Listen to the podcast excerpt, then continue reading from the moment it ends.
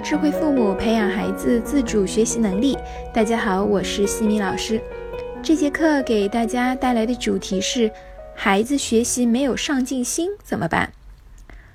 有家长来和我说，孩子对学习没有上进心，对成绩好坏无所谓，不思进取，当一天和尚撞一天钟，即使学习成绩已经非常不理想了，也不想办法提高学习成绩。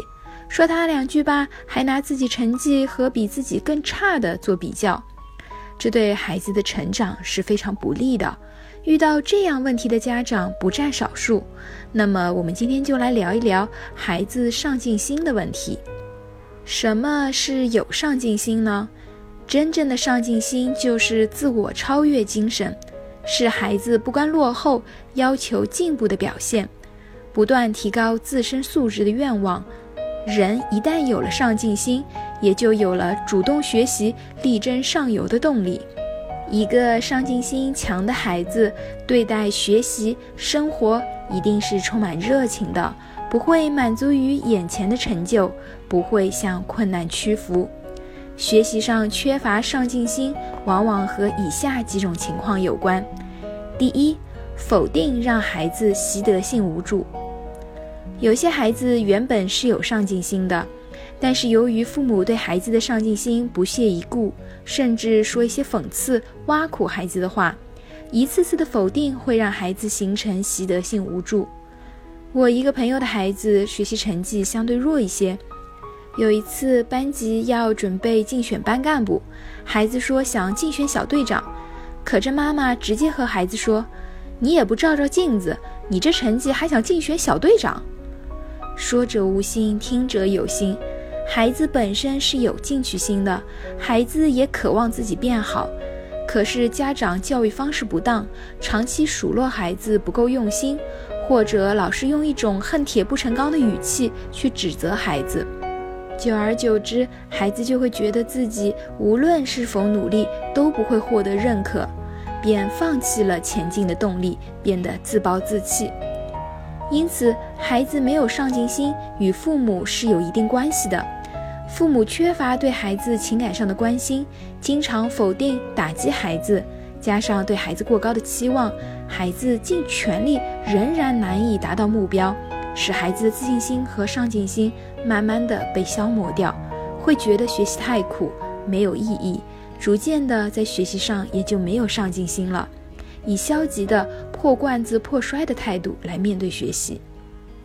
第二，父母自身就缺乏上进心。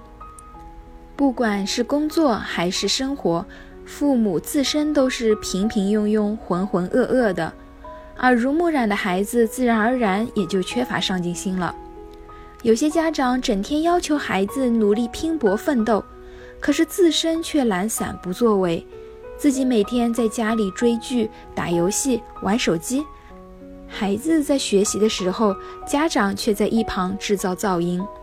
父母对孩子是有榜样作用的，家长怎么做会比怎么说更容易影响孩子。所以，不上进、没有自律心的家长，想要培养出有上进心的孩子就很困难了。还有的家长总是借口自己忙，不去关注孩子。这样就会对孩子的上进心形成一定的压制，从而限制了孩子的上进心。第三，孩子缺乏良性竞争意识。就开头的那位家长反馈的情况，孩子拿成绩和比自己更差的做比较，这其实是自我保护、维护自我形象的方式。孩子其实期望获得的是家长的认可。而那些不敢参与竞争的孩子，往往并不是不想参与竞争，而是因为害怕竞争失败。与其担心失败，还不如直接不参加。这是绝大多数人的想法。其实就是因为孩子内心不自信，不相信自己可以成功，所以才会放弃竞争。那么，作为家长，我们应该怎么做呢？首先，多鼓励、认可孩子。我们要相信，孩子都是好学上进的。孩子之所以会松懈、没有上进心，是因为身边缺少一个给予他们动力的人。再平凡的人，内心深处都是渴望获得他人的赞赏及肯定的。当父母多鼓励孩子的时候，孩子心里就会得到一种满足感，这种满足感会促使孩子更加努力，让孩子清楚地认识到，只要通过努力，就可以让自己的学习效率不断提升。我们在鼓励孩子的时候，要说具体的细节和感受，而不是敷衍的夸你真棒。比如，我们可以说：“宝贝，刚才那道数学题有难度，我看到你一直在努力的钻研，在思考。我从你身上看到了努力的样子，你一定会学习进步的。”这样的言语可以让孩子变得有动力。其次，做好孩子的榜样。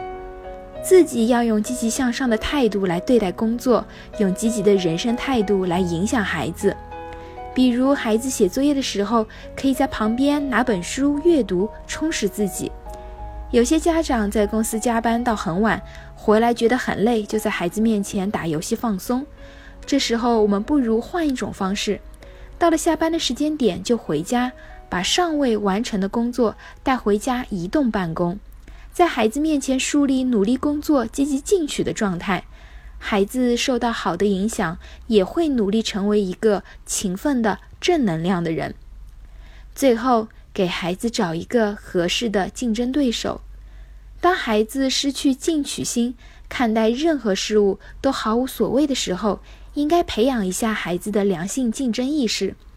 太优秀的竞争对手容易使孩子泄气。反而不利于培养孩子的上进心，父母一定要注意分寸，不要因为刺激过度让孩子产生自卑或者嫉妒的心理。也就是我之前一直强调的，不要拿别人的优点和自己孩子的缺点来进行比较。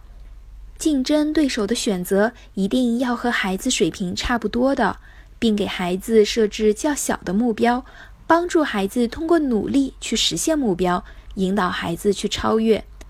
可以告诉孩子，如果你平时能够对自己严加要求，努力练习，也是可以做到的。